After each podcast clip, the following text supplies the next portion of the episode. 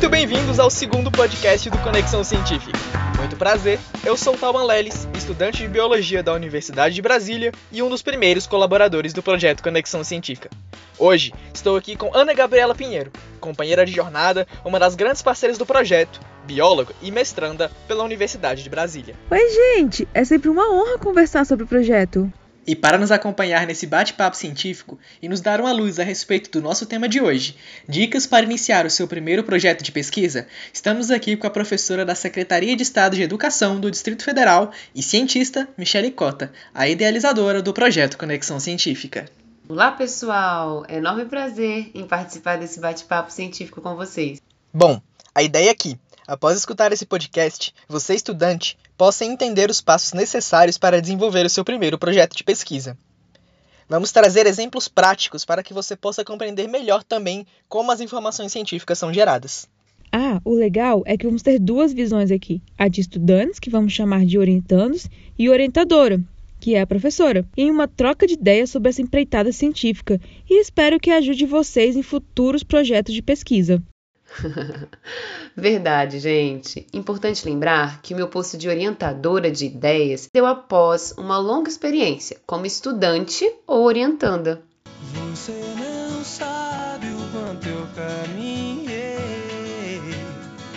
pra chegar até aqui. Então vamos juntos? Opa, vamos sim. E para começar, como é que surge um projeto de pesquisa, gente? Como é que se faz ciência?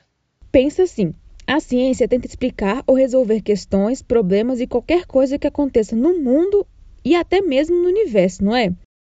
Nesse caso, o céu não é o limite.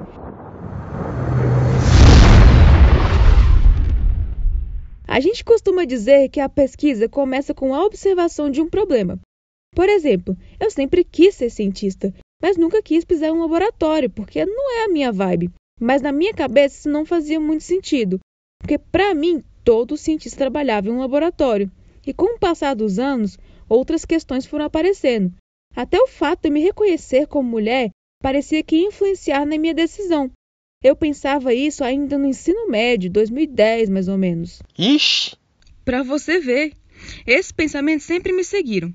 E quando eu comecei a fazer ciência, já na faculdade, foi quando eu comecei a me perguntar: será que só eu pensava assim? Pô, muita coisa muda de uma geração para outra. Será que a galera das escolas, ensino médio e ensino fundamental, ainda pensam assim? Mas para fazer uma pesquisa, eu não posso deixar a ideia informal. Então, a partir dessa dúvida, eu formulei a minha pergunta: Qual a visão de cientista no imaginário dos estudantes da educação básica? Bom, eu acho que um projeto de pesquisa surge daí, da curiosidade também. É, a curiosidade desperta em nós o sentimento de pesquisar. E assim nascem grandes ideias. A ciência transforma nossas vidas e nos proporciona experiências incríveis.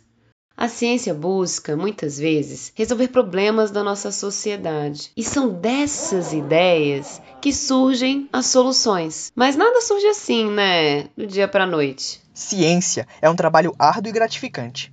Observar a realidade atentamente e definir o problema de pesquisa é um dos primeiros passos para iniciar a pesquisa científica. Mas o que seria exatamente esse problema de pesquisa? Problema de pesquisa não é necessariamente um incômodo, no sentido em que normalmente usamos a palavra problema. Como, por exemplo, quando a gente diz estou com um problema porque estou com dor de cabeça. Em pesquisa, o problema é aquilo que nos inquieta, que provoca a nossa curiosidade, mas que tem uma capacidade de ser explorado e uma capacidade de ser solucionado. É importante lembrar, nesse momento da definição de problemas, que há também problemas de pesquisa que são muito interessantes, mas que não estão ao nosso alcance, que não dá para a gente, é, de fato, investigar. é, sempre fiquei curioso para saber o que tem dentro de um buraco negro. Quem sabe um dia. Então, para entender qual seria uma boa solução para um problema, os cientistas analisam resultados para chegar a conclusões normalmente trabalhando com a metodologia conhecida como metodologia científica. Metodologia científica. científica. A gente estudou bastante sobre isso na faculdade, né, Ana? Bota bastante nisso. E como você disse, o primeiro passo da metodologia realmente vem da observação de uma realidade. Até porque a ideia de um projeto de pesquisa se desenvolve a partir dessa observação e da identificação do tal problema.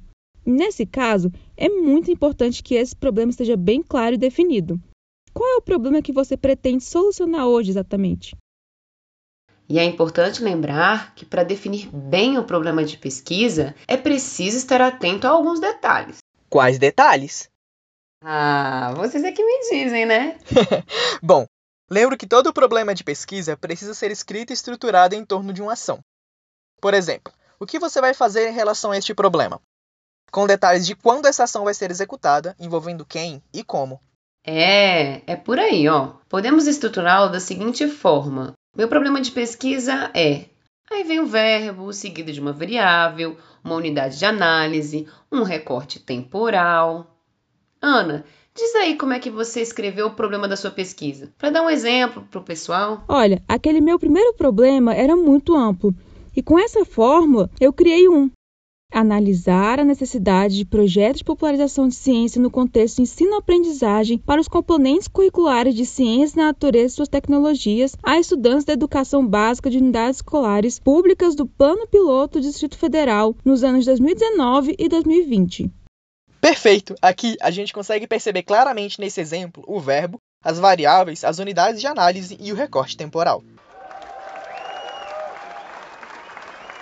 Aí, olha só. Não adianta a gente ter uma boa ideia, um bom tema. A gente precisa pensar em como a gente vai desenvolver essa ideia ou esse tema dentro da pesquisa científica e dentro do tempo disponível que a gente tem para trabalhar com ela. E então, conta pra gente, você que está nos ouvindo, o que te intriga hoje? O que provoca sua curiosidade? O que você tem vontade de explorar, de estudar? Qual é o seu problema de pesquisa? Beleza. Depois da observação, de pensar no problema de pesquisa, eu pensei nos objetivos, aonde eu queria chegar com a minha pesquisa, e depois nas hipóteses, que seriam as principais soluções, as respostas, o que eu poderia alcançar com o projeto, com o trabalho, enfim. Galera, bora por partes. Ok. É muito importante saber onde você quer chegar com a sua pesquisa. O objetivo é o centro do trabalho científico, ele é quem vai guiar o resto do trabalho. Normalmente inicia-se com o verbo no infinitivo e alguns autores defendem ainda que seu objetivo deve estar no formato SMART. Olha, Michele, você vai ter que explicar pra gente o que isso significa. SMART é uma sigla que vem do inglês e cada letra da palavra possui um significado. Você que estuda inglês na escola vai entender isso rapidinho. S vem do inglês specific, e quer dizer que o objetivo deve ser bem específico. O M measurable, quer dizer que o objetivo tem que ser mensurável, isso é, a gente tem que conseguir medir, quantificar. O A, achievable, no português, quer dizer que o objetivo deve ser alcançável, viável, enfim. E por fim, o T significa time bound, ou seja, seu objetivo deve ter um tempo definido. Então, vamos a um exemplo? Vamos. Identificar, verbo no infinitivo, as referências de cientistas de mil estudantes da educação básica no ensino fundamental e médio das escolas públicas do Distrito Federal, no ano de 2021. Ótimo! Nesse exemplo, a gente consegue perceber que o objetivo que você escreveu é bem específico. Não é para investigar qual é o cientista de referência da sua mãe ou do seu pai, por exemplo. A ideia é saber quais são as referências de cientista pela perspectiva de estudantes. E não são quaisquer estudantes, são de estudantes de ensino fundamental e médio de escolas públicas. Não é de qualquer estado ou de qualquer lugar nesse mundão. Tem que ser do DF. Entendeu? Sim, com certeza. O verbo no infinitivo identificar, mais especificidade. Ok. Mas uma pergunta: ele é mensurável? Conseguimos medir isso? Sim. Você consegue aplicar questionários para esses mil estudantes em um ano e depois olhar as informações. É mensurável. Agora, um milhão de respostas já complica esse tipo de análise em pouco tempo, do jeito que eu fiz. Para fazer uma pesquisa desse tamanho, você precisa de pessoal, estrutura e tempo, sabe? É, entendi. Nesse caso, você precisaria de muito mais recurso e tempo. Vamos lá. Depois de observar atentamente a realidade, pensar no problema de pesquisa e aonde você quer chegar, ou seja, seus objetivos, é importante se perguntar se alguém já resolveu esse problema antes. O que nos leva para a parte queridinha da pesquisa, a revisão bibliográfica. A leitura e revisão é fundamental para que a gente consiga estruturar bem o nosso projeto, porque é ela que vai formar a base do estudo. Existem inúmeros estudos sobre estereótipos de cientista mundo afora, mas especificamente no DF são poucos. Para ser mais exata, na minha revisão eu encontrei dois, e um é meu. Foi meu primeiro projeto de pesquisa. Esse específico eu só fiz em uma turma de uma escola. Então, existe uma lacuna? Existe dúvida ainda? Essa etapa de leitura de artigos, livros, é muito importante, porque você vai entender se sua pesquisa científica é necessária, como ela pode ser feita. Exatamente! Inclusive, eu gosto de falar que tem que ler, ler mais, e se você cansou, pausa um pouco, respira, descansa e volta a ler. Essa parte dura a pesquisa inteira. A professora Michelle foi minha orientadora e às vezes do nada ela aparecia com um novo artigo que me ajudava para uma parte do projeto que eu já tinha escrito. Acontece, e isso é bom porque seu texto fica cada vez melhor. É, eu sei, pode parecer cansativo, né? Mas a revisão bibliográfica vai abrir seus horizontes, vai ajudar você a ver como é que outras pessoas fizeram pesquisas científicas com temas parecidos ao seu. Isso vai te auxiliar e muito na construção do seu próprio projeto de pesquisa. Você, estudante, se tornará autor do seu primeiro projeto científico. Você já parou para pensar nisso?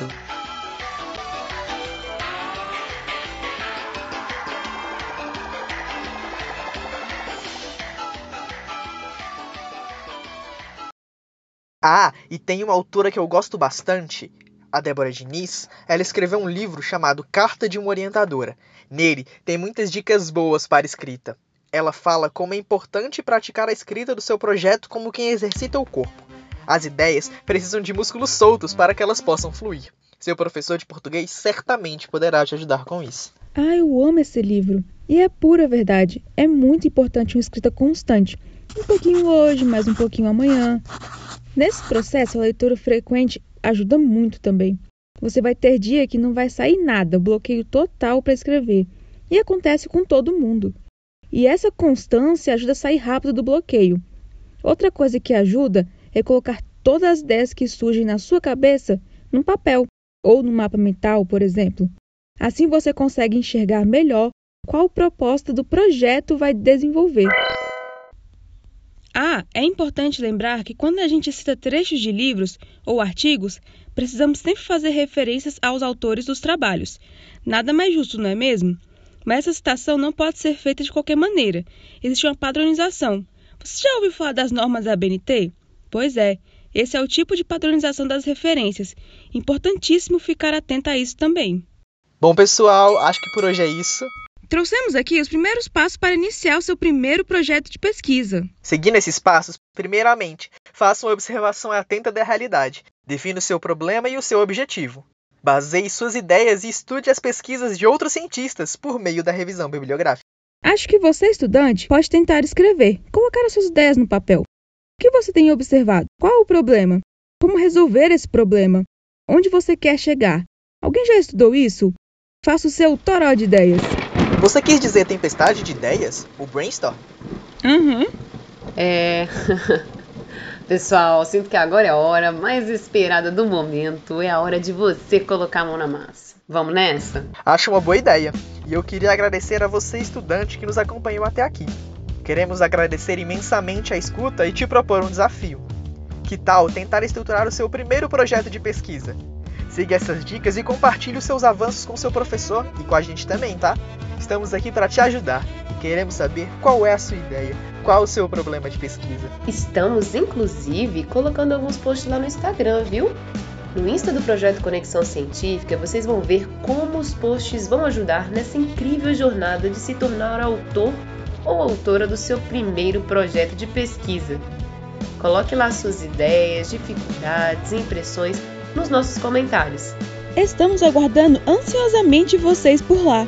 Bom, e se você gostou desse conteúdo, então compartilhe com seus amigos e siga o Conexão Científica nas redes sociais para continuarmos com mais conteúdos como este.